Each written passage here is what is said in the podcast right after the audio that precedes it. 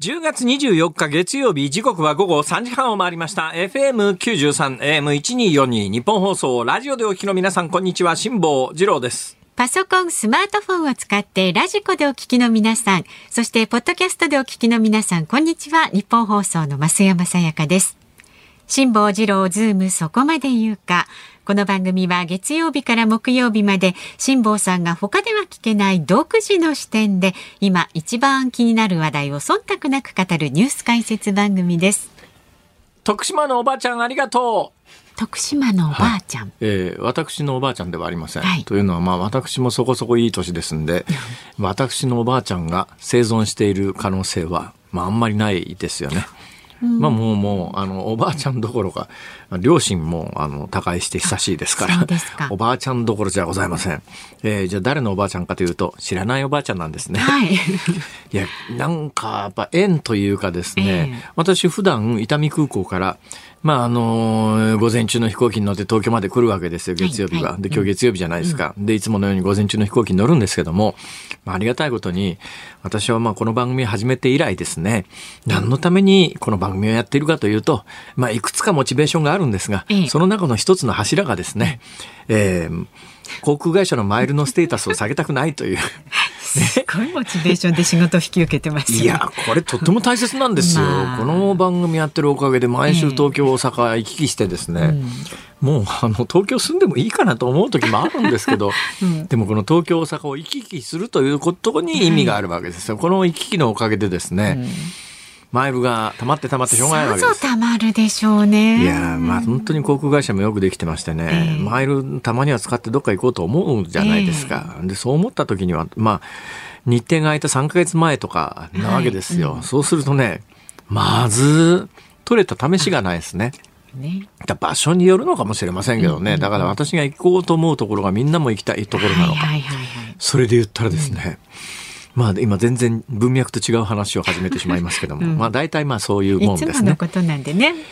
いや私年末年始にちょっと海外に行ってやろうと思って、はい、8月に今年は家族と一緒にハワイに行きましたけども、はい、もうちょっと家族と行くと疲れてですね、まあその時申し上げたように私は団体行動に向いていない。家族は団体行動の家族ですらダメですね。基本団体行動に向いてないんですよ。えー、だからまああの、自分の楽しみのために旅行に行こうと思うと、一人以外は考えられないわけですね。でまあ一人で、まずマイルを使って予約しようと思ったんですけど、うん、まあ取れませんよ。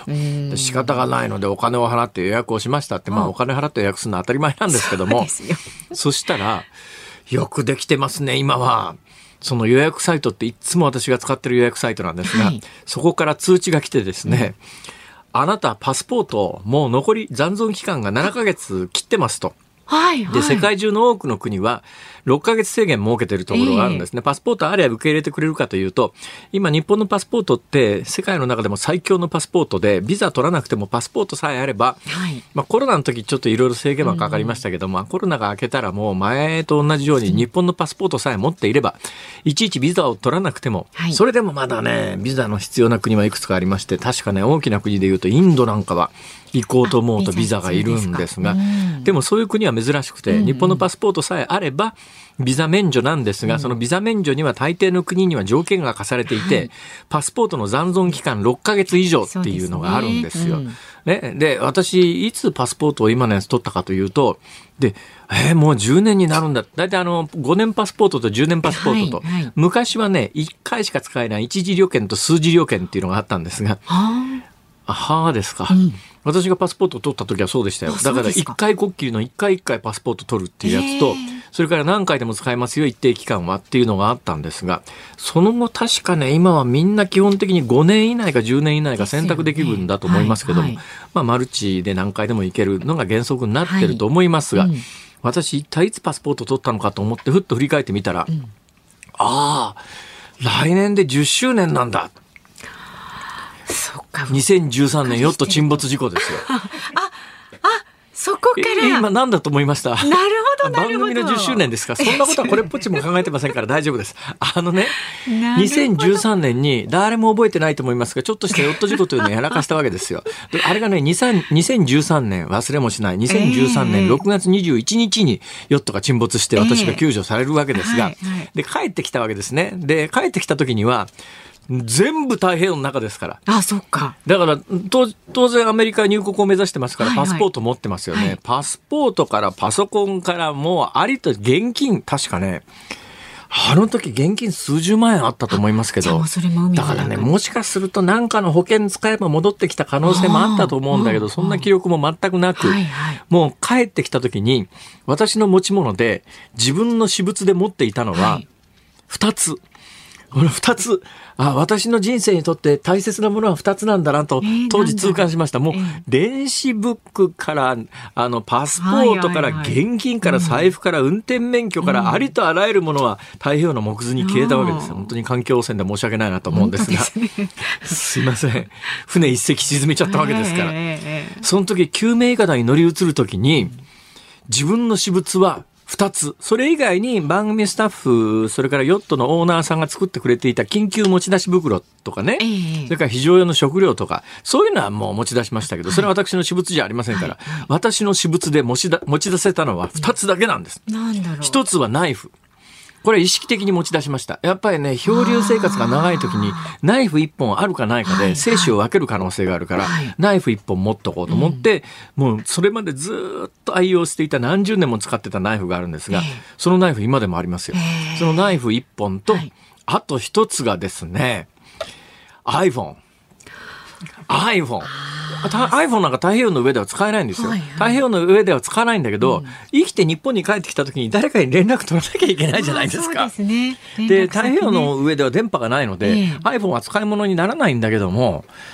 まあ、これはね、意識したというよりは、もしかすると脱出した時のあの、えー、カッパの中に無意識で突っ込んでた可能性はあるんですが、私物で持って帰ったのは、当時使っていた iPhone と、ナイフ1本だけ。だ当時の iPhone だからまだね、iPhone4 か 3G かなんかそういう、もう本当にごくごく初期の iPhone だと思いますが、その2つだけは持って帰ってきたんですよ。で、日本へ帰ってきて、パスポートないですから。ね、パスポート再申請しないとどこにも行けないんです。はいはい。これでまあ日本へ帰ってきたら想定外のことにですね、なんか結構周りが賑やかだなと思ったんで、これは逃げ出した方がよかんべえと思って、すぐに海外に行ったんです。えーあまり公にされてませんけれども、はい。私、あの、もともとの予定よりも早く、あの、番組復帰したんですけどもはい、もともとは3ヶ月休む予定がですね、そんなにして帰ってきたんだから早く出ろって言われて、で、まあ予定の3ヶ月休みよりは早く番組復帰したんだけど、その1ヶ月か2ヶ月間にブランクがあって、ええこの時に日本にいてもつまんないからって言って海外に行こうと思った時にパスポートがないんです。あパスポートがないんです。ほんでまあしょうがないから作ったんです。はいえー作ったのが、えー2013年の6月に遭難して帰ってきて、翌月7月にはもう作ってます。もうすぐにね。はい、すぐに作ってます。だから私は2013年7月からの10年間有効なんです。来年の7月で、本当だ。それも7月のね、もう、もう、もう1、1日か2日か3日かなんかそういうものすごく早い段階。ええ。よく考えたら3月20、えー6月21日に遭難して帰ってきて、本当ですよ。7月の初めにもうパスポートの申請に行ってるんですけど。逃げ、出そうっていうねまあもうそうですね。腕ぐるぐる回してとりあえず逃げてやろうと思って で逃げ出すのにパスポートが必要だったんで、はい。7月の1日2日3日ぐらいの日付のパスポートがあって、それが来年の7月で切れて年末にはもう6ヶ月切れちゃうんです。あそうですかそうですか。年末年始に海外に行こうと思うとパスポート取り直さなきゃいけないということに、はいはい。昨日一昨日気がついて、ありゃーこれはちょっとと思って今手帳を見てスケジュールを確認してたらええ行く暇がないんですよね、これが。ただ前回と違って、前回はパスポートをなくしてますから。はい。で、パスポートをなくしたっていうとすごく面倒、あ、クレジットカードなんかも全部なくしてるわけですよ。そうですよね。あ当時ね、我ながら自分で電話かけながらね、笑いそうになったのは、はい。すいません、あの、クレジットカードなくしたんで再申請したいんですって言ったら、向こうのお姉さんがですね、ああ、そうですか、どこでなくされたんですか？えーっと、宮城県沖1200キロの太平洋上でって言ったら、向こうで、電話の向こうでププって笑いやがってですね。お名前はえ辛坊です、みたいな。存じ上げております。だから当時全部再交付してもらうのに、いちいちその説明だよ。パスポートどうでなくされたんですか？いや、太平洋上で。だって。知ってる人は母なんだけど、はいはい、知らない人に説明するのに、え、太平洋の真ん中でってどういうことですか それがとか。いや、めんどくせえな。知ってりゃ知ってるでめんどくさいんだけど、知らない人はもっとめんどくさいなと。いうことで、10年前に取ったパスポートが切れかけててですね、はい、今取りに行かなきゃいけないというようなことを思いを抱えながらですね、今日伊丹空港に行ったんですよ。伊丹空港に行って、いつものようにいつもの飛行機に乗ろうと思って、まあ、この番組のおかげで私、あの、上級会員ですから、ね、その上級会員だと、上級会員専用のラウンジっていうのがあるんですよ。そこだとコーヒータダで飲めますからね。で、ね、まあ私、大体、あの、余裕を持って30分とか1時間とか早く着くもんですから、まあ、今日も30分ぐらい早く着いて、それもさらにですね、あの、最近は原付になりましたから、余計タイムラグが少なくなって、車だと渋滞に巻き込まれますが、あの、原付だとスイスイ行けますから。でで、まあ、45分ぐらい時間があったんで、ラウンジに行って、で、いつものように、いつもの飛行機に乗るために、で、いつもだったらラウンジから出て直前に、そのまま、あの、ゲートのところ行って、スッと入って席に着きますから、基本、誰にも、話しかけられるっていうか、そういうタイミングがないんですよ。ところが今日に限って、はい。えー、いつものようにいつもの時間にゲートの近くに行ってみたら、あ、飛行機15分遅れてるっていう。15分飛行機ディレイだったんです。えーえー、ほな、今更15分のためだけにラウンジ変えるのもなんだから、ふっと見たらベンチが空いてたんで、えー、あ、ここ座っとこうと思って15分間ベンチで待っていたら、うんえー、おじさんが現れてですね、まあ、おじさんというよりは、まあ、青年よりも、青年とおじさんの間ぐらいの人ですけど。青年とおじさんの間ぐらい。青年とね、おじさんの間ぐらいの方がですね、はいはい、えー、紙袋からおずおず何か取り出しながら私のところに近づいてくるわけですよ。はいえー、ありがたいことに、えー、風のことは風に問え、はい、私の最新刊でございましてですね。あだからサインしてくれって言うんだけど、はいはい、この人は、だってもうゲートの横だから、ね、荷物検査も身体検査も全部終わった後なんで、はい、どうやってここへ入ってきたんだろうと。それも今日は私は、ね、あの飛行機が15分ディレイだったから、はいはい、ゲートの前のベンチに座ってましたけど、うん、いつもならそこ素通りして、うん、スッと入っちゃうところを今日たまたまそこにいただけの話なんですが。い。つも持ち歩いてたのいやだから分かんないですよ、ね、でその方見たら荷物が他にないんですよ。その私の声しか持ってなくて、えー、あともう一つ紙袋を持ってらして、えー、紙袋にしてもそんなに荷物が入ってるように見えないなと思って、はい、一体この人はどうやってここまでたどり着いたんだろうかといぶかしがりながら、うん、でももう聞くのもめんどくさかったんで「分かりました」ってサインだけさせていただいたところ、はい、その方がそれまで持っていた紙袋を「お土産です」「何ですか?」って聞いたら、うんいや私の祖母が、なんか辛坊さんのイベントの時に、なんかあの、イベントに行ったら、はい、なんか係の方が親切で、なんかあの気を使って座らせてくれたんだと、えー、ね、えー、でそれをうちの祖母は大変感謝をしていて、えー、スタッフの方にって言ったって何の話か分かんないんですよ。は分かんないけども、うん、えー、いただいてまいりましてですね、うん、そのいただいたのがですね徳島の徳島のおまんじゅうなんですね、えー、はい、徳島のおまんじゅうでなんかチョコまんじゅうみたいなやつなんですが、これをいただいたので、うん、えー、おばあちゃんありがとうと。なんかよく分かりません。どこのイベントでどのスタッフが何かおばあちゃんに親切にしたのかよく分かりませんけれども、どこかでね、はい、どこかでなんか、ごめんなさいコロナじゃないですよ。ご縁があったんじゃないかと、はい。えー、それもその今日はたまたま15分飛行機が遅れてたんでこのご縁が生まれたけれども、いつものように飛行機が定時で飛んでいりゃ、うん、私ラウンジからそのまま直行してますから、うんうん、えー、その縁もなかった。あの人は本を抱えながらゲートのところでどうしてらしたんだろう。なんでそこにいらしたのかが謎なんですけども。えー、本当にありがとうございました。ね、どうもお気遣いなく。はい。えー、もう、まんじゅうとかですね、うん、あのー、そういうのも本当に大丈夫です。はい、梨とか桃とか栗とか大丈夫ですから、本当にありがとうございます。ですよ。はい、私の好物は、あ、もういいです。もういいです。もういいです。はい、わかりました。まあ、ということで、じゃあ、為替とね、株の値動きをお伝えしていきます。今日の東京株式市場日経平均株価反発しました。先週の金曜日に比べて84円32銭高い26,974円90銭でした。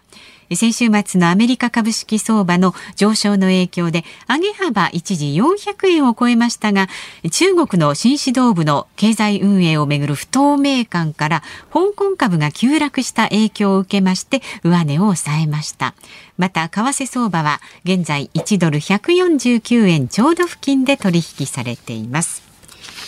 さあ、ズームそこまで言うか。この後お知らせを挟んで、ズームフラッシュ。週末から今日にかけてのニュースをチェックします。その後今日はですね、4時過ぎにスペシャルゲストが登場します。今日開幕した東京国際映画祭でアンバサダーを務めている女優の橋本愛さんをお迎えいたします。ちょっとドキドキですね。橋本愛はい。えー、で大丈夫です。あまちゃん。あ、ま、ま、ま、まちゃんにもね、ご出演されてました。そうです。橋本愛。はい。しっかりしてくださいね今日もね。4時台も。辛坊さんが独自の視点でこんなですけれどもきっとニュースを解説してくれると思いますズームを、えー、注目のアメリカ中間選挙がね来月8日に迫ってきました。トランプ前大統領の存在感が増しているようですが一体どうなるんでしょうか。明治大学教授の海野素央さんにお話を伺いますで、5時台のズームオンでは、イギリスのジョンソン前首相、保守党の党首選に出馬せずというニュースにズームします。今日もあなたからのメッセージをお待ちしております。メールは zoom zoom アットマーク 1242.com ツイッターはハッシュタグ漢字で辛坊治郎カタカナでズームハッシュタグ辛坊治郎ズームでつぶやいてください。でエンディングでお送りするズームオンミュージックリクエスト辛坊さんが考えるお題は？飛行機が15分遅れと知った時に聞きたい曲。飛行機が15分遅れと知った時に聞きたい曲、選曲の理由も書いて、 zoom アットマーク 1242.com までお寄せください。この後はズームフラッシュです。ニッポン放送辛坊治郎ズームそこまで言うか。このコーナーでは辛坊さんが独自の視点でニュースを解説します。まずは週末から今日にかけてのニュースを紹介するズームフラッシュです。アメリカのシンクタンク戦争研究所は21日ロシアが一方的に併合したウクライナ南部ヘルソン州の戦況についてロシア軍が州の西部から撤退を開始したとの分析を発表しました。政府日銀は21日の外国為替市場で円安ドル高が加速したため円買いドル売りの為替介入を再び実施しました。円相場は一時1ドル151円94銭とおよそ32年ぶりの水準まで下落していましたが介入を受けて146円20銭まで急騰しました。イタリアの右派政党イタリアの同胞のメローニ党首が22日イタリア史上初となる女性首相に就任しました。自国優先主義を訴えるメローニ氏は極右とも称されますが EU と緊密に連携していくことを強調しています。中国共産党大会が22日に閉幕し習近平総書記の3期目続投が正式に決定しました。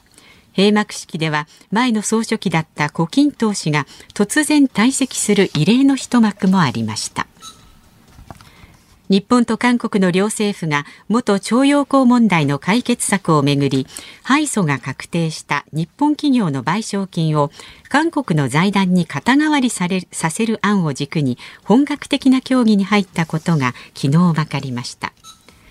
那覇市長選挙が昨日投開票され自民党と公明党が推薦した知念悟氏がオール沖縄が支援した尾長武春氏を破り初当選しました。20人が死亡、6人が行方不明となっている北海道知床半島沖の観光船の沈没事故から昨日で半年が経ちました。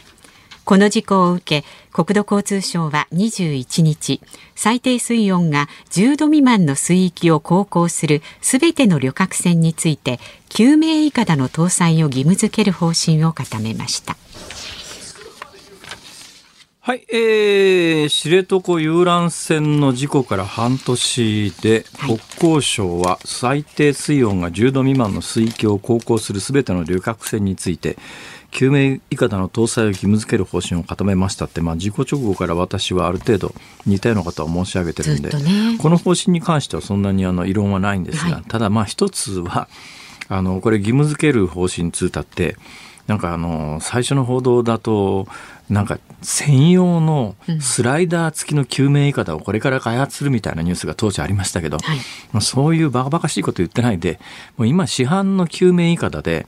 実はあの国際的な審査機関の ISO ってのありますね、あそこのしっかりした認定品があるんですが、その ISO のしっかりした認定品の値段っていうのは、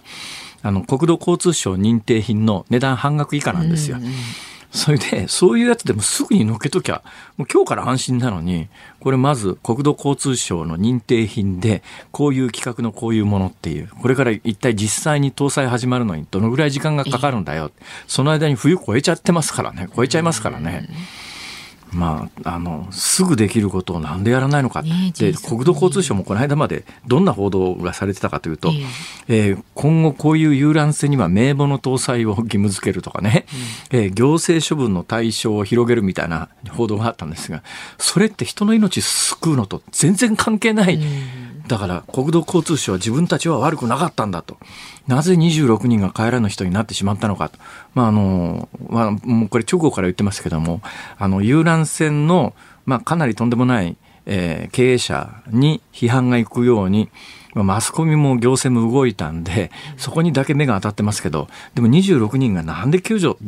してもらえなかったんだっていうことになると、別の視点が必要なのに、その視点からの報道が一切行われてこなかったっていうのは、私はね、この半年間、この問題は大問題だと思いますね。それから、えー、っとね、これ、昨日、一昨日あたりの産経新聞で、あの船、まだ公開されてませんよね、はいはい、で公開されてないんだけども、まあ、ちょっとずつ情報が出てきて、一昨日あたりの産経新聞によると、どうも何らかの原因であの船の全部から浸水したんだけれども、船体自体には傷がなかったっていうような報道があるわけですよ。だったら直後になんか船首に亀裂船船の首ですね。船の前の方に傷があったって散々報道したのは完全な、ね、完全なまあ嘘だったわけでデマだったわけでそれ報道した人たちって責任取れよと。私当初からそれはデマだろうと。私の感覚から言ってそんな船運航できるはずがないのでそれはありえないって申し上げてたんだけども堂々とそれやっぱり報道し続けたメディアはいまだに黙ったまんまですからねだから多くの人で選手に傷があったというふうに信じてる人がいまだにまだ結構いらっしゃると思うんだけど、うんはい、もう船引き上げられて以降それを裏付けるような情報は今のところ少なくとも一切出てないですからちょっとやっぱりあの原因を追求する意味でもあの船の公開って必要だと思うんですけどね。どういう人が今それを見て、その人たちってどの程度信用できるんだっていう感じが私は正直一つします。さあ、その一つ前のニュースです。えー、那覇市長選挙注目でした。で、オール沖縄。実はオール沖縄っていうのはもともとですね、やっぱ沖縄のことに関して、保守だの革新だの、えー、角突き合わせてもしょうがないから、保守と革新で一つになろうねっていうことで、オール沖縄っていう政治勢力が沖縄で生まれたんだけども、はいどうも最近は、オール沖縄が、まあ、左傾化って言い方されますけど、左の方にガーッと寄っていって、まあ、あの、自民系とか公明系はついていけなくなって、うん、で、まあ、実質もうオール沖縄っていうとかなり左派、左色が強い。で、今回、左色が強いオール沖縄が負けて、自民公明系の候補が那覇市長選挙で当選したというのは政治的に非常に大きな意味があります。この後ちょっと円安の解説をしようと思ってたんですが、今日これ5時台にね、イギリスの政界の話と合わせてできますんで、えー、で、中国の話もあるんですが、これはあの、うん、野さんが来たタイミングで4時台にお届けいたします。ズームフラッシュでした。ニッポン放送がお送りしています辛坊治郎ズームそこまで言うか。この時間特集するニュースはこちらです。アメリカの中間選挙まで2週間、最新情勢はどうなっているのか。アメリカ政治の行方を左右する中間選挙が来月8日に迫ってきました。世論調査では共和党の優勢が伝えられ、ここに来てトランプ前大統領の存在感が増していると言われています。注目のアメリカ中間選挙、今後のポイントは何なんでしょうか。この時間はアメリカ政治に詳しく辛坊さんが西野カナさんばりに会いたくて震えていたと噂になっているという明治大学誰ですかそんなこと言ってんの？運野元夫さんに伺います。よろしくお願いよろしくお願いいたします。いやお久しぶりです。お久しぶりです。はい、ね、もうあのバイデン政権誕生してから間もなくっていうか2年ですか、はい、2年ですか。だから、はい、だから中間選挙ですよ、はい。はい、大統領選挙は4年に1回で大統領選挙の4年ごとの選挙の間にある2年の、はい大統領選挙で、大統領選挙と同時にアメリカはあの、えー、今日本でいうところのイメージ的には衆議院ですかが下院は総督会で、はい、で参議院とはちょっと違うんだけど上院っていうのがあってここは3分の1、でこの上院っていうのは2年ごとに3分の13分の13分の1でで、えー、大統領選は4年ごと4年ごと。で、はいだからあのアメリカ下院というのは2年ごとに全特会で、そのアメリカ下院の全特会だから大統領選挙と大統領選挙の間だから中間選挙がもうすぐですよね。そうです。11月8日です。はい。11月の8日。はい。えー、バイデン政権2年目のイヤーの審判ということになりますよね、はい、2, 年2年間やってどうだったんだっていう、そうですね、えー、どうなりそうなんですか？えあの下院はですね、はい、共和党が有利なんですけども、えー、あの例の21年の1月6日のアメリカ議会襲撃事件。を調査している。あの、トランプ大統領が、あの、やれやれって言ったんじゃないかっていう話ですね。そうです。ええ、その特別委員会がですね、はい、トランプさんに対して召喚状を出したんですよ。え、この10月に。で、先週の金曜日に出したんですよ。送ったんですよ。で、トランプさんにですね、あの、宣誓証言せよと。どこに来いって言うんですか議会にです。議会ですか ?11 月14日頃までに来いと。それって上院会員？会員ですよ。会員です会員で。そして、はい、11月4日にまでにですね、ええ、あの、文書を提出せよと、関連資料ですね。はいはいはい、で、トランプさんに召喚状を送ったんですよ。え、で、トランプさんが、これに応じるかどうかっていうのが今焦点になってまして。これ応じないとどうなるんですか？これはですね、そうなんですよ。法的に効力があるので、どうなるかというと、いわゆる議会侮辱罪なんですよ。はあはあ、そうすると、有罪になる可能性があるんですよ。ええ、トランプさんも一般市民ですから、え、収監される可能性があるんですよ。元大統領でも収監されるんです収監される可能性あるんですよ。一般市民になりましたから。はいはい、で、あの、トランプさんのアドバイザーをしてた戦略官のバノンさんは、議会侮辱罪で4ヶ月収監になったんですよ。で、それでじゃあ、トランプさんは応じるのかどうかっていうとこなんですけども、ええ、ワシントンの大方の見方は応じないだろうってことなんですよ。ほうほうで、それはですね、トランプさん応じると、嘘ついて偽証罪になる可能性あるんですよ。はいはいはい、偽証罪に、え。そしてですね、その、今、会員の選挙では、共和党が有利ですから、ええ、ですから、共和党が多数派を奪還すれば、え、来年の1月20日に、今の特別委員会というのは解散になるんですよ。そうしたら、共和党が今度多数派になって主導権握りますから、はい、トランプさんへの召喚状を無効にするんですよ。はですから、おそらくトランプさんは宣誓証言に応じないんじゃないかっていうところが、もう今ホットな話題になってますいや、それは相当ホットです、ね、相当ホットなんですよ。それってよくわかんないんですけども、選挙いつでしたっけ？選挙11月8日なんですよ。11.8。11.8。で、召喚状が執行されて来いっていう日付が日付が、あの、先制証言せよっていうのが11月14日頃にせよってなってるんですよ。なるほど、ね、終わってからなんですけども、ええ、あの、関連資料の提出は11月4日で、はい、その8日の、あの、選挙の前になってます。どうなんですか？それでもしあの今回の11月8日の中間選挙で、ええ。ー、下院であの共和党が勝って、召喚状を無効にしたときに、すでに発行されている召喚状の効力ってどうなるんですかね？向こう、だからトランプさんはですね、ええ、おそらく有罪ってなったら裁判を起こすんですよ。はいはいはい、で、引き伸ばすんでしょうね、え、引き伸ばしていくっていう戦略を取るんでしょうね。なるほど。それで、えー、向こうに持ち込みたいっていう考え方だと思うんです今の文脈で言うと、あれですか、あの偽証罪の方が、えええー、要するに召喚状を無視した罪より重いということですね。おそらく偽証罪っていうのは、あの、弾劾裁判でたくさんのトランプさんの、えー、あの、支持者が議会で証言して、えー、FBI から、はい、あの、アドバイザーたちが偽証罪になりましたから、えーですから、まあ、今回もおそらく偽証罪、そして下院で、共和党が奪還する可能性があるので、応じないんじゃないかっていう見方、ね、つまりですね、これって、民主党何狙ったかというと、はいはい、おそらくですよ、ええ、民主党の支持者たちって今回のその中間選挙で最も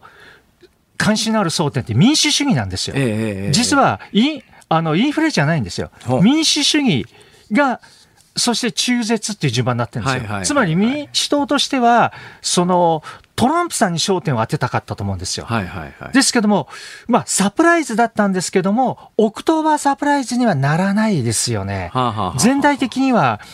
インパクトがない、インパクトになるのはおそらく民主党の支持者に対してじゃないんでしょうかね。えー、はい、えーはあ、で、今回の中間選挙で民主党が負けて共和党が過半数になりそうだっていう流れは変わらないんですか？下院は変わらないんですけども、えー、上院の方はですね、はい。あの、競ってまして、ええ、それで、あの、バイデンさんがですね、あの、先週53議席欲しいなんていうことを言い始めたんですよ。今50対50なんですよ。はいはいはい、で、ただ53っていうのはハードルが高いんですけども、ええ、今あの、東部ペンシルベニア州で、民主党の候補、フェターマンって言うんですけど、はいはい、5月に脳卒中になっちゃったんですよ。それでちょっとこう、うまくものが言えないんですけども、え、リードしてるんですよね。それで、そこで勝つと51になるんですよ。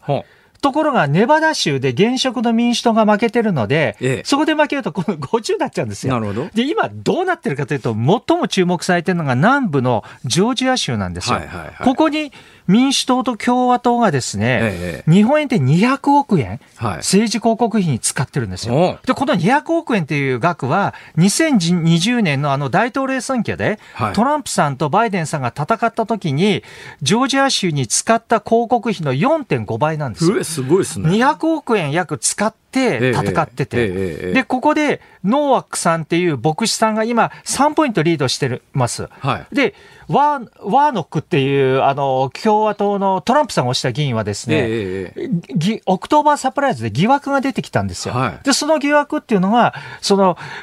ワーノックさんっていうのは、中絶に反対にもかかわらず、元交際相手に中絶を促してたっていうことで、その交際相手に渡した小切手まで出てきちゃって、まあ、日本円で10万円なんですけど、えー、自分の署名が入ってるんですよ。はいはい、で、中絶させた疑惑なんですよね。えー、はい。えー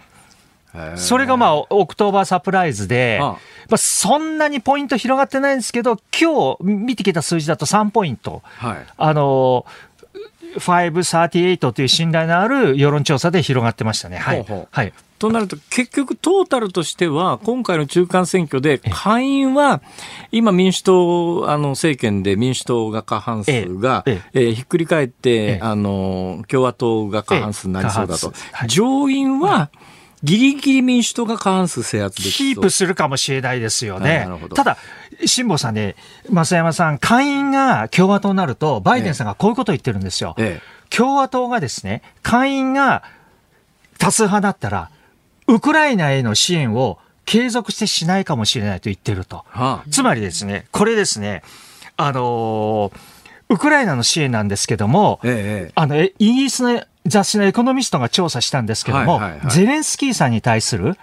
好感度っていうので、ええ、好感を持っていないゼレンスキーさんに対して、あんま好き好きじゃないっていう人がアメリカに2割いるいるんですよ。で、ところがトランプ支持者、ええ、 MAGA、MAGA 支持者っていうんですけど、 Make America Great Again で、はいはいはい、トランプの、トランプさんの MAGA の人たちって10ポイント上がって3割がゼレンスキーさんのこと好きじゃないんですよ。なるほど。で、しかも、ええ、ウクライナからの難民がアメリカにも来てるんですけども、はいはいはい、まあ、全体として24%がウクライナからの難民受け入れべきじゃないって言ってるんですが、トランプさんの支持者になると約40%なんですよ。38%が、はいはい、38%がウクライナから難民受け入れるべきではないなるほど。で、つまり、辛坊さんおっしゃったように、下院っていうのは2年に一度選挙ですから、はいはい、非常に近視眼的な見方するんですよ。えー、ということは、共和党の会員が非常に強くなると、ええ、マガが強くなると、ウクライナへの支援が継続して軍事支援、経済支援、人道支援って今のレベルができなくなるかもしれない。これは大きいですね。ですから、あの、今のロシアとウクライナの関係が、まあ将来の中国と台湾の関係だから必ず会員は支援をあの手厚くするだろうっていうのはちょっと楽観的な見方になるかもしれないです、ね、それちょっとやっぱり国際的にも11月8日の中間選挙、むっちゃ注目ですね、それね。そうなんですよ。ですからバイデンさんが、いや、非常に懸念してまして、ウクライナへの支援が、えー、ウクライナだけの問題じゃないんだと、東ヨーロッパだと、NATO だと、えー、まあ世界全体の問題ですよね。さて、あの、海野さん。はい。で、2年で、まあ、あの、バイデンさん。はい。で、あと2年で大統領選挙じゃないですか。はい。はいえー、最近時々バイデンさんってやっぱりちょっとボケてんじゃねえの？みたいな、あれは演技ですかね？いや、バイデンさんですね、ええ、来月お誕生日で80歳になるんですよ。それで、まあ、確かにですね、ちょっとこう、うまく言えなかったり、え、間違っちゃうとこはありますよ。はいありますけどもね、ええ、まあ、タフですよ。まあ、体力ありますよ、80歳で。いくらタフでも、あと2年後っつって82じゃないですか。それでもう一遍出てらっしゃるんですかね。バイデンさんはですね、ええ、こう言ってるんですよ。はい、中間選挙が終わったら、出馬するかどうかのプロセスに入ると。だ検討すると、いうことをおっしゃってます。で、今回の中間選挙のスケジュール見ても、民主党はあまり、ハードなスケジュールをやっぱバイデンさんに課してないですよ。どっちかというとトランプさんとオバマさんの方が 回ってるんですよ。あの、2020年の選挙も、本当バイ、あの、コロナ禍でしたけども、バイデンさんにあまり、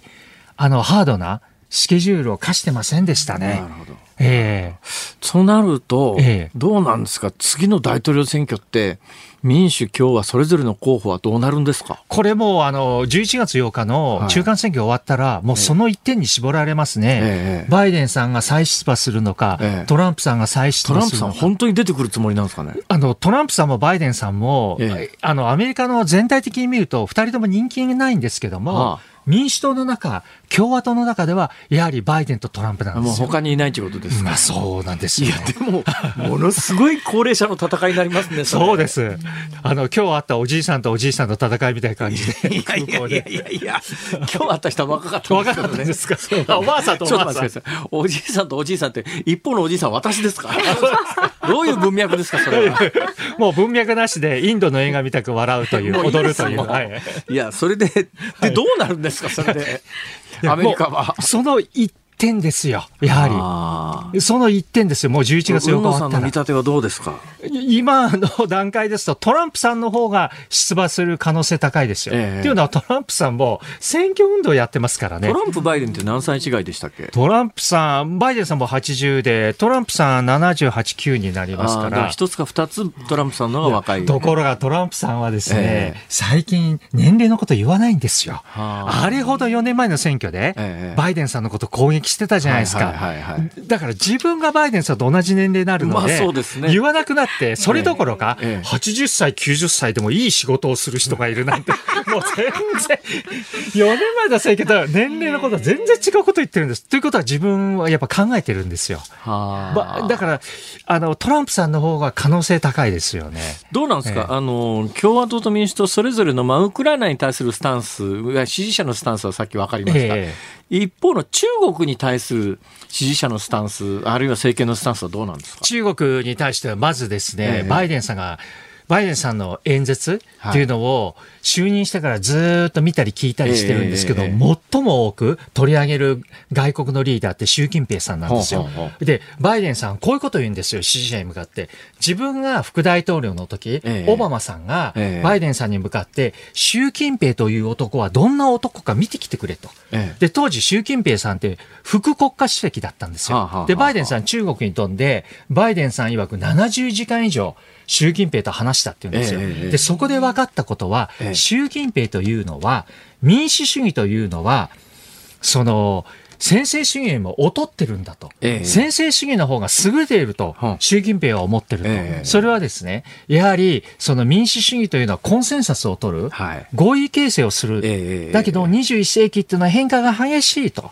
まあ、コロナも起こったりですね、はい、ですから、その先制主義の方がコンセンサス取らない、合意形成しないから、本当に心から優れてると思ってると。ええ、それが習近平だっていうことを、バイデンさんが言って、支持者に向かって、だけど民主主義の方が優れてることを証明しなければいけないんだと。なるほど。民主主義っていうのは自然に発生したんじゃない、民主主義守るんだってことをすごく言ってますね。えー、はい、えー。トランプ政権はどうだトランプさんの支持者はものすごく、もう集会出ると、もう中国の悪口言いますよ。それはもう、知的財産権を盗むんだとかですね、仕事を取ったとか、はい、トランプさんがあの、2020年の選挙盗まれたって言ってますよね。えー、ですから、あの盗まれたっていうのは、かけて、言葉をかけて、中国が仕事を盗むとか。なるほど。知ちょっとやっぱり今日はその意味ではトランプさんの支持者って、ある意味人種差別的でもありますよね。まあ、まあそういう、やはり白人の労働者たちってね、今人口が減ってますから、えー、人口動態がアメリカで変化してますから、はいはい、やはりその中国とか不法移民に仕事を盗まれるっていう感覚は強いですよ。えー、ですからバイデンさんなかなか中国の製品に対する関税撤廃できないんですよ。オハイオ州が接戦になってますから。やはり労働者はのことを考えると。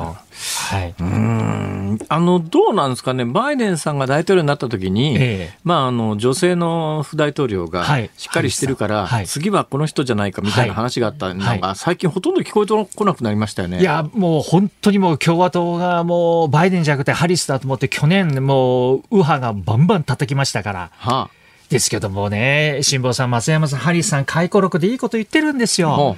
政治家っていうのは、方程式を見せろと、ええ、方程式って数学の時我々方程式で見せるじゃないですか、はい、答え出すまでの、はい。はい、つまり政治家というのは国民が納得するまで説明責任を果たさなければならないと、え、政治家が責任説明責任を果たしたなんて言ってはいけないと。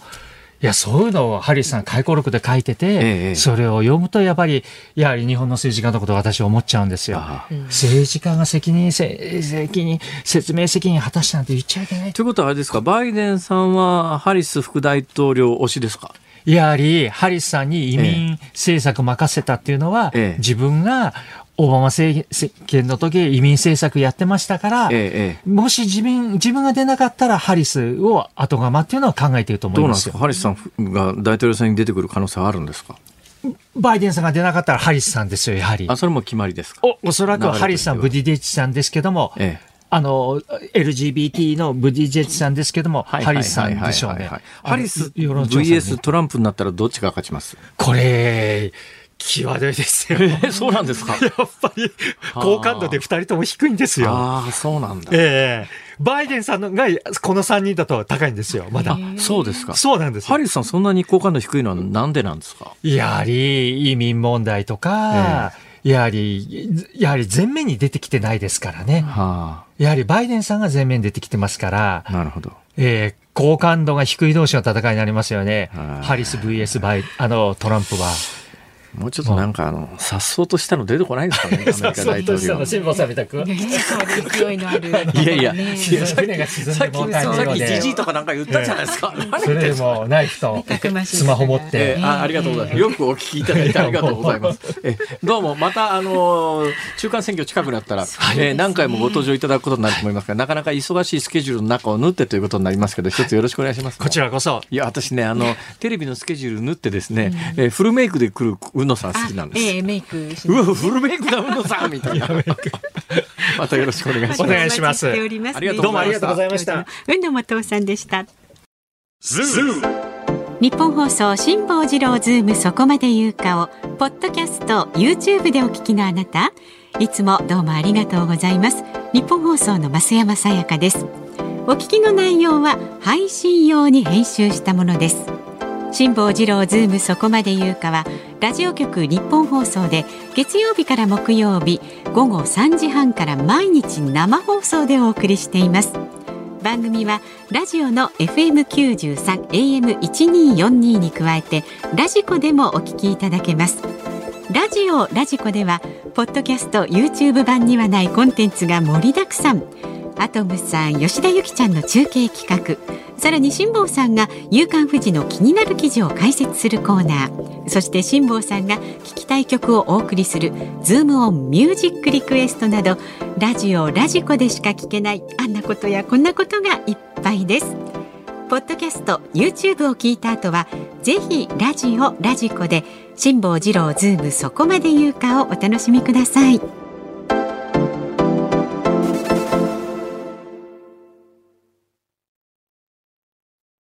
10月24日月曜日時刻は午後5時を回りました。こんにちは辛坊治郎です。こんにちはニッポン放送の増山さやかです。辛坊治郎ズームそこまで言うか。この時間ズームミュージックリクエストに寄せられたメールをご紹介していきます、はい、ありがとうございます。今日のお題は飛行機が15分遅れと知った時に聞きたい曲ですばらつきがねありました。ほうんと世田谷区のまず轟のアレックスさんですね。ま、あ飛行機が15分遅れと知った時に聞きたい曲は松田聖子さんの時間旅行です、はい、イライラしてしまうところですがここは優雅に空港の雰囲気を眺めながら松田聖子さんの時間旅行を聞いてうっとりしたいですっていう理由でね。あいいっすね、うん、それから新宿区のシャコパンチさんはモーニング娘。のモーニングコーヒー。コーヒー一杯飲んで待つのにはちょうどいい時間です、うん、確かに。15分ってそういうぐらいですね。大体ね、はい、そういう感じですね。それからこれコークリー王さんかな飛行機が15分遅れた時に聞きたい曲ピーター・ポールマリーの悲しみの PPM そうジェットプレーン。ベタすぎかとは思いますがこの方がですね今日から64歳にして始めるタクシードライバー生活に免じて許してください。どうもご苦労様です。ね新しい生活、はい、頑張ってください。安全運転で。頑張ってください本当、うん、お客さんもいろいろですからね。ストレスたまると思いますよ。すね、はい、ご苦労様です。頑張ってください。えー、それから埼玉市の柿の実さん、はい、中森明菜さんの北ウイング。ね、飛行機つながりなのと肌寒いこんな日にふと聞きたいなという気持ちからと。中森明菜さん、うん、あの夕刊夫人にずっと連載が出てるんですよ。歌姫の伝説みたいなやつが、これもずっと読んでますけどね、はい。横浜市の25歳太郎さんはえー、以前飛行機で大阪へ向かう際に伊丹行きの最終便に乗りました、えー、ただ羽田の出発が遅れ着陸寸前で急遽関西空港に降りるとの私過去2回ありますそれ。あじゃあ結構あるんだ、はい、で関西の地理に空港ね着陸制限っていうのがあって、うん、夜9時までに降りないとあの受け入れてくれないんですよ。なるほどなるほど、はい、遅すぎちゃうとダメなんですね。で関西の地理に疎かったのでいざ降り立ち空港のアクセスパップをマップを見て大阪市内まではかなり遠いことが分かり絶句しました。そうですね。確かに関西国際空港から夜遅く大阪市内に向けて行こうと思うとね相当ストレスたまります。で、はい、おまけにね梅田までのリムジンバスは事故で大渋滞散々な思い出です、まあ、ということでその光景から連想して中島みゆきさんヘッドライトテールライトをリクエストしますと。はいあの特に多いもの偏りがなく。あそうですか、そうなんです。わかりました。まだまだといただきまはいはい、うん、えー、本日のズームオンミュージックリクエスト。はい。うん。中森明菜北ウイング。いいですね。じゃあエンディングでお送りいたしますのでお楽しみになさってください。それからねあのこれ普通のメールなんですが宮城県仙台市の三橋さん来年のお正月明けに仙台市から大阪へ4年ぶりに家族4人で旅行に行きます。えー、大阪は30年前の花博以来になります。辛坊さん、おすすめの大阪のスポット教えてください。ご家族大阪のおすすめスポットですか？うん、30年ぶりにいらっしゃるんですか？だいぶね変わってますよね。まあ今やっぱ大阪で一番人気の観光スポットは USJ ですけどね。ただまああそこチケット取って行って、うん、ん、テーマパークがもう一つっていう方はそうですね。新世界行きますか。新世界。はい。まあ。昔ながらそれからね大阪梅田の北ヤードにグランフロントっていうのがあってこの辺りからポーポー歩いていくと、うん、梅田スカイビルっていうあの、ちょっと変わった形のビルの,、あの一番上の空中庭園っていうのがあるんですが。これ結構ね、あの、コロナ前、インバウンドの海外の人から人気だったんですけどね。スカイビルね。はい。あ、じゃあそのあたりいくつかちょっとね、こうね、組み合わせて。そうですね。ご家族で楽しんでください。お気をつけて。ございます。お気をつけて。さあ、ご意見はまだまだメールはズームアットマーク一二四二ドットコム、ツイッターはハッシュタグ辛坊治郎ズームでお待ちしております。日本放送がお送りしています辛坊治郎ズームそこまで言うか。今日最後に特集するニュースはこちらです。イギリスのジョンソン前首相、保守党の党首選に出馬せず。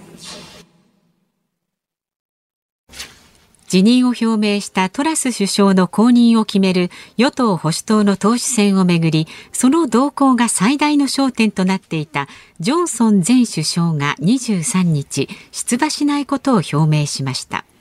立候補は日本時間の今夜10時に締め切られますがこれまでにスナク元財務省と、えー、モーダント下院院内総務が出馬の意向を示しています。はい、えー、イギリスのトラス政権誕生して1か月ほどで崩壊という非常にあのイギリスの歴史の中でも、まあ、最近イギリスはあの短期間で首相は変わりますがそれにしても歴代最短と。日本で短かった総理大臣っていうとですね私の記憶で言うとあの、指3本で辞めた宇野さんという人が確か短かったような気がするんだけどな。どのくらいでしたっけね？1、2ヶ月だと思いますよ。はい、1、2ヶ月でですね、なんか妙なスキャンダルで、うん、なんかお辞めになったというふうに私は記憶しておりますが、えー、その長さに近いぐらいの短さで、えーえイギリストラス政権崩壊したんですが、なんでトラス政権が崩壊したかというと、まあ私トラス政権が誕生した時に多分こうなるだろうと予想してたことがそうなってしまっただけの話なんですが、もともとですね、この人本命じゃなくて、今回のトラス政権がまあ崩壊したんで、次におそらく選ばれるだろうというのは、スナクさんという元財務大臣、うんあの、インド系の方ですね、はい、このインド系のスナクさんが今大本命なんですが、もともとこのトラスさんとスナクさんが、えー、大本命はどっちが大本命かなって、前回トラスさんが選ばれた選挙でスナクさんの方が最初においては人気だったんですよ。ところがスナクさんという人はどんな主張をしたかというと、もうとにかくね、ばらまきで、えー、減税とかで国債発行みたいなことをするとイギリス経済どうにもならなくなるから、まあ、あの、税金ちゃんと取って、えー、国債みたいなもので借金で賄わずに、ちゃんとあの、財政しようよみたいな主張の人だったんですが、はい。うん、ところが最終的にトラスさんという人はですね減税でもうとにかく国債発行してばらまくこっちの方が大衆の受けが良かったんで、うん、最初大本命だったスナクさんと逆転してトラスさんというのが総理大臣になったんだけど、はい減税でばらまきって言った瞬間に世界のマーケットからポンド売り浴びせられて、えー、国債も売り浴びせられて、金利が上昇するわ、ポンドは、あの、ポンド安で大騒ぎになるわ。ただしそのポンド安よりも、ポンドよりも日本円の方が安いんですけどね。まあ、だから日本も実は、あの、イギリスで起きたことが起きないという保証はどこにもなくて、イギリスを襲った世界のマーケットの人たちが、イギリスでもう儲け切ったんで、次は日本みたいなことにならないこと、私は実はそれを一番危惧してるんですよ。今回の騒動で、あの、いわゆる機関投資家の中で短期で儲けようという人たちは相当儲かったはずですから、これ、ポンド売り浴びせて、イギリス国債売り浴びせた結果、えー、で、イギリスはもう儲かっちゃったんで、で、まあ次、多分スナクさんというどっちかというと、ちゃんと税金取って、ちゃんとしっかり財政運用しようみたいな人になると、そうそう簡単に儲けられないとなると、次ターゲットにしてくるのは日本じゃないのかなと思うと、ちょっとそっちの方が今ちょっと怖いなと思ってるんですが、うん、そんな事情でトラスさんは突然辞めることになりました。最初財務大臣の首だけ切ったんですが、それだけじゃ国内世論が収まらずに、えー、もう一遍首相を選び直すことになって新たな首相が選ばれた瞬間にトラスさんは辞めるんですが、うん、その新たな党首選ではですね、保守党の党首選、あの、日本と同じ議員内閣制なんで、えー、保守党が今与党なんで、保守党の中でトップ、党首に選ばれた人が自動的に、えー、イギリスの首相になるという、そういう制度なんですが、この党首選に関して言うと、まあ、本来の手続きを踏んでると時間もかかるし、候補者乱立すると、よくは、あの、意見が集約できなくなるんで、今回、あの、党首選の立候補者の制限を非常にきつくして、議員100人以上の推薦がなきゃダメって。そうするともう、あの、自然的にイギリスの国会議員320何人ですから、3人以上は立候補できないわけで、もう最大3人なんですよ、立候補できるのが。で、その最大3人に名前を挙げたのが、1人は前回トラスさんに敗れて、最初においては、あの世論調査の結果は最初はもう本命だったんだけども途中からあのばらまき減税のトラスさんに敗れたスナクさんっていうインド系の人が出ます。でもう一人ですね女性でですね、えー、モーダントさんっていう下院の議員の人ですね、はい、下院内総務という人が立候補しますと。でもう一人前回、このスナトラス政権、今回崩壊したトラス政権の前に髪の毛もじゃもじゃの、髪の毛もじゃもじゃの ジョンソンさんっていたじゃないですか。あの人も立候補すると。はい、で、結局最終的にはこの元の首相のジョンソンさんと、うんえー、トラスさんとの戦いで敗れたインド系のスナクさんというのと、うん、もう一人モーダントさんという女性とこの3人になるんじゃないの？と見られていたんですが、はいジョンソンさんという前のあの髪の毛もじゃもじゃの人がですね、ここへ来て立候補しないと表明したんで、最終的にあの選挙は、えー、保守党の党首選はスナクさんという方と、モーダントさんという人の2人になったんですが、じゃあなんでジョンソンさんが出馬をやめたかというと、これがね、こういう発言なんですよ。はいここ数日で悲しいことに立候補は正しい選択ではないという結論に至った。党の結束がなければ効果的に政府は運用、運営できない。スナク氏とモーダン、モーダント氏には国益のために一致できると考え手を差し伸べたが、残念ながら協力はできなかった。そのため立候補はせず、公認の党首を支援することが最良の選択だ。最後のとこだから読むと、スナクさんとモーダントさんと2人しか立候補しないわけだから、はい、まあ、どっちがあの首相になっても、えー、これを支援するというふうに受け取れるじゃないですか。うんうんうん、前段の言い方が曖昧なんですよ。うん、えー、党の結束がなければ、だから立候補するつもりだったと。悲しいことに立候補は正しい選択ではないという結論に至った。党の結束がなければ効果的に政府は運営できない。うんえーえー、スナク氏とモーダント氏には国益のために一致できると考え手を差し伸べたが残念ながら協力はできなかった。これ微妙な言い方でしょ、うん、どういうことかというとですね、はい、ぶっちゃけ言うと、うん、この元髪の毛もじゃもじゃのジョンソンさんは何を考えたかというと、うん、えー、スナクさんとモーダントさんにおい、立候補やめろと、うん、俺の支援をしろと。はいはい。そういうふうにどうも持ちかけたらしいんですよ。ええ、ところが二人に、いやーだって言われたんで、だったらやめる。だったらやめるなんだけど、はい、なんか最後の一文だけ聞くと、いや、どっちが総理大臣になっても僕は応援するというふうに聞こえるんだけど、ん。なんでやめちゃったかというと、その二人にお前ら降りろと俺がなるからって言って、俺と組めって言ったのに、組んでくんないからやめちゃうっていうですね。もうイギリスの政界も大混乱ですねこれ本当に。やっぱりねブレグジットでイギリスってあの EU から抜けたじゃないですか、はいはい、あの辺からやっぱりねちょっと、ね、ちょっとイギリス大丈夫かっていうような背景があって、ポンドもだだ下がりに下がってるし、イギリス国債もだだ下がりに値段が下がって金利が跳ね上がってるんだけども、えー日本の円安ってイギリスのポンド安よりひどいですからね。じゃない。はい、全く人事じゃありません。それで先週末から今この時間にかけてですね、私ずっとマーケットの為替相場見てるんですが、はいはい、少なくとも大きな介入介入を2回やってます。うん、えー、政府日銀は、はい、えー、円買いドルドル売りの買い、だから、えー、円がこれ以上下がらないように円を買い支えるっていう介入、だからドルを売り飛ばすと介入をしてるんですが、で、この先週末の介入で、もう152円ギリギリまで円安になったんですよ。はい、それで介入することによって5円ぐらい一気に円高に触れたんだけど、そ、ね,、の後またすぐ戻っちゃったのね、はい、すぐ戻っちゃったんで、もう一遍大きな介入を入れたはずです。で、もう一回介入入れて、145円台ぐらいまで、まあ、それでも円高さで145円だけどね、152円からすりゃ円高なんだけど、145円ぐらいまで戻したんだけど、やっぱ直後に戻ってですね、直近、今どのぐらいで取引されてるかというと、149円30銭ぐらい。ああ、そうだからもうあの、介入した時まであと2円ちょっとぐらいで、はいえー、だから大規模介入すると一気に5円ぐらいは円高になるんだけれども、あの根本的な円高の原因を変えようとしてないので、えー、えー、だからやがて、もうやがてどころか数日間のうちに介入以前ぐらいまで戻っちゃうっていう、うそういうことを繰り返す。これを繰り返すと何が起きてるかというと、はい、さっきのあの大きく銭儲けしようという人は、ものすごい儲かるんですよ。その動きが分かりますから。なんでかっていうと、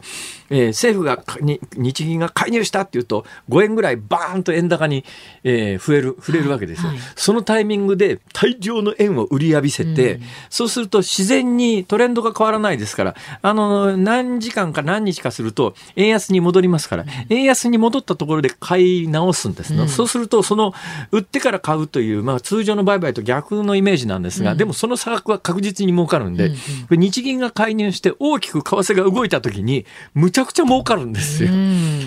だけどむちゃくちゃ儲かるんだけどトレンドは変えられないんですね。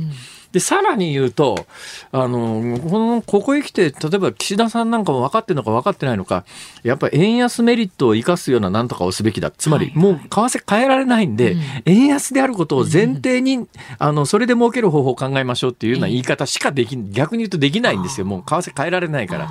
で黒田日銀総裁なんかもあの、いや、円安を変えるつもりはないみたいなことをこの春からずっと何回も言い続けてるんで、はい、世界のマーケットは安心して日本は円安になるだろうという方にかけられるんですね。はいはいはいだからトレンドが見えちゃってるというところがもう外国、まあ、外国人だけじゃありませんけれども為替で儲けようという人はむっちゃ儲かっちゃうっていう。なんだか釈然釈然としないよなってやっぱねね。他山の石で、えー、イギリスの今回トラス政権崩壊したっていうのはちょっともうちょっと日本も真剣に受け止めないとまずいんじゃないのという気はいたします。以上ズームオンでした。ズームミュージックリクエストをお送りしているのは、ラジオネーム、柿の実さん、車とラジオさん、サバミソさん、化膿性脊椎炎で入院中のおじさん。あらまた。あらららあら、おじさんさん。お大事になさってください。あそうですね、お大事に。え以上、4人の皆さんのリクエスト、中森明菜、北ウイングをお届けをいたしました。北ウイングですよ。はい。北ウイングですよ。何ですか？え成田空港第一ターミナル北ウイング。ええ。ええ。えー、エールフランスとか飛んでますからね。どこ行くイメージなんですかねこの歌は。そうですね。えー、どちら、ね、まあでもヨーロッパ方面じゃなくてインドネシアとかあっち方面も飛んでますからね。必ずしもヨーロッパとは限らないんですが、先ほど私、はい、えー、イギリスのトラス政権が、えー、イギリス史上最短の内閣になってしまいそうだと、はいはい、えー、いうことをお伝えしたんですが、日本の総理で一番短かったのは、あれ、宇野宗介さんじゃないかなと、うん、えー、申し上げたんですけれども、うん、隣に座ってる構成作家の安倍ちゃんが調べてくれたところによりますと、はい、あ、そうだったな。えー、総理の在任期間で一番短いのは、えー、畑勉さん。畑さんってそんなに短い ?64 日間。これ覚えてます。確かね、小沢一郎さんがなんかあれで、なんかあの突然政権与党が離脱でですね、もう政権運営で社会党があ社会党が逃げたのか、うん、なんかそんなんでね政権運営できなくなって、はい、えー、過半数割れてもうあのあっという間に畑さんは、まあ、本人のせいというよりは政界の変動に巻き込まれて、うん、えー、辞めざるを得なかったんですね。で、えー、の戦後の2番目実は宇野宗介さんは歴代内閣短かったのでいうと第3位で69日なんです。畑さんが64日です。だから5日間、宇野宗介さんの方が長かったんですね。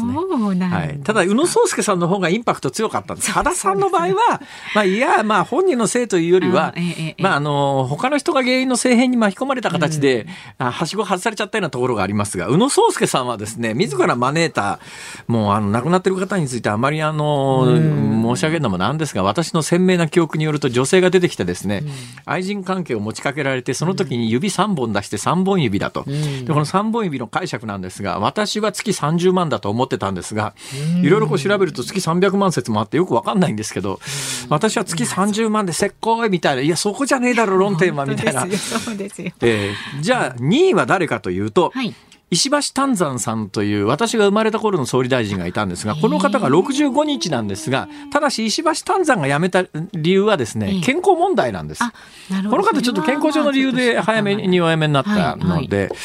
だからまあ、あの、最短は畑勉さん、2位が石橋丹山、3位が宇野宗介さん69日。もしかするとイギリスのトラス政権は、それよりも短い可能性があるということは、むっちゃ短いという。とても短いということが分かりました。はい。さあ、お聞きの日本放送、この後5時35分からは、小島夏子さんのお帰りなさい。明日の朝6時からの飯田浩二の OK 工事アップ。コメンテーターはジャーナリストの有本香里さんです。7時台には、ウクライナがご専門の国際政治学者、東野敦子さんに、ロシア・ウクライナ情勢について解説をしてもらうということです。明日午後3時半からのこの辛坊治郎ズームそこまで言うか。ゲストは広島大学大学院教授の都築正興さん。円安で家畜に与える餌も高騰しているようです。そう、物価の優等生と言われる卵などへの影響にもズームしていきます。はい。ということで本日はですね特別ゲストに橋本愛さんをお迎えして、はい、そうでした。いい日でしたね。やっぱり異次元ですね。女優さんってね、ねうん、私どっちかというとあのあまちゃんの能年さんのが。いい夢見てください今日は、はい、ここまでは辛坊治郎と。増山さやかでした。また明日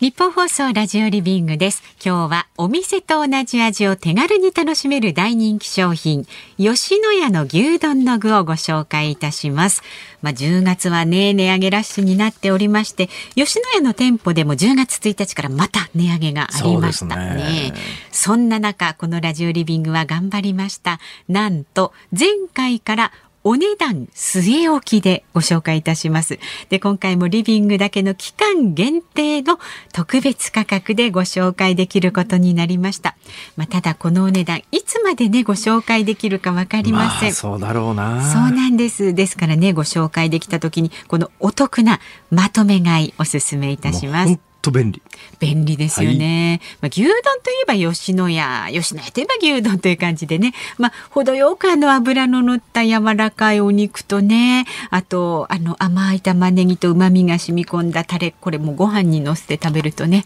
本当にどなたでも楽しんでいただける味ですよね。でお店の味はあの忠実に再現していますんで、もうご家庭で好きな時にいつでもあの出来たての味を楽しむことができるんですよね。わざわざなんかこう料理しなくてもあの味がすぐ再現できちゃうっていうね。もうレンジでチンするだけの簡単調理がとっても嬉しいです。レンジで温めて、まあ、もちろん湯煎でも OK なんですが、あとはご飯の上にかけるだけですからね。まあ、今日はご飯作るのが面倒だなとかいう時にね、えー、いいと思いますとか、今日なんだか無性に牛丼が食べたいっていう時もね、ありますよね、はい、もうこの牛丼の具でしたらお店に行かなくてもご自宅で出来たてのあの味をいつでもすぐにお楽しみいただくことができます。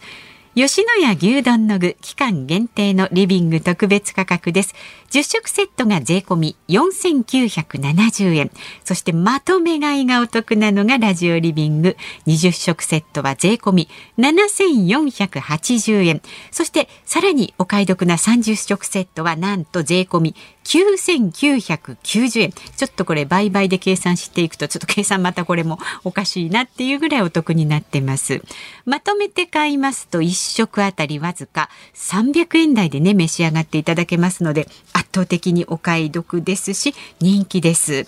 で、1食ずつ薄い袋に入ってますんでね、冷凍庫の場所取りませんし、賞味期間も冷凍でおよそ半年あります。もう、このお値段は今だけですのでね、まとめ買いで冷凍庫にストックしておくことをお勧めいたします。関東一都6県は送料無料です。お申し込みはフリーダイヤル0120-1242の86 0120-1242の86番です。なぜこのお店の味を再現した牛丼の具がここまで美味しいのか。それはですね、素材に対するこだわりがあるからなんですね。牛肉には赤身と脂身が程よく混じり合ったものだけを厳選。これを低温熟成して旨味を引き出しています。玉ねぎには吉野家基準の糖度と食感に優れたものを使っておりまして繊維に対して平行に切ることで甘みや水分が失われにくく歯ごたえも楽しめると。で吉野家の味を作り出す長年継ぎ足し続けてきた秘伝のタレにはもう大きな鍋で大量の肉をね煮込み続けることでしか出せない肉の旨味、はい、これ食べますか？吉野家の牛丼。楽しんでください、はい、まああの牛丼食べたいんだけどお店にちょっと入帰りにくいと思ってる方ですとかお店まで行くの面倒。でも吉野家のあの味をお家で食べたいという方、ね、もうあの必ずしも近くにあるとは限りませんからね。そうそうそうですからこれねお家にあるとね安心ですよ改めてお値段です吉野家牛丼の具期間限定のリビングの特別価格です。よくお値段聞いてくださいね。10食セットが税込み4970円。倍の20食セットは税込み7480円。30食セットは税込み9990円。ですからもちろん30食セット人気です。えー、ぜひこちらおすすめです。関東一都六県は送料無料です。お申し込みお問い合わせはフリーダイヤル0120-1242の86 0120-1242の86番です。ラジオリビングのホームページ、それから公式 LINE アカウントからもご注文いただけますのでね、ぜひご利用になってください。ラジオリビングで検索してください。この商品は番組放送時にご紹介しているため、すでに販売取扱い終了となっている場合がございます。ご了承ください。インターネットでのお申し込みは、ラジオリビングで検索。お電話でのお申し込みは、月曜日から金曜日の朝5時40分から夜7時までになります。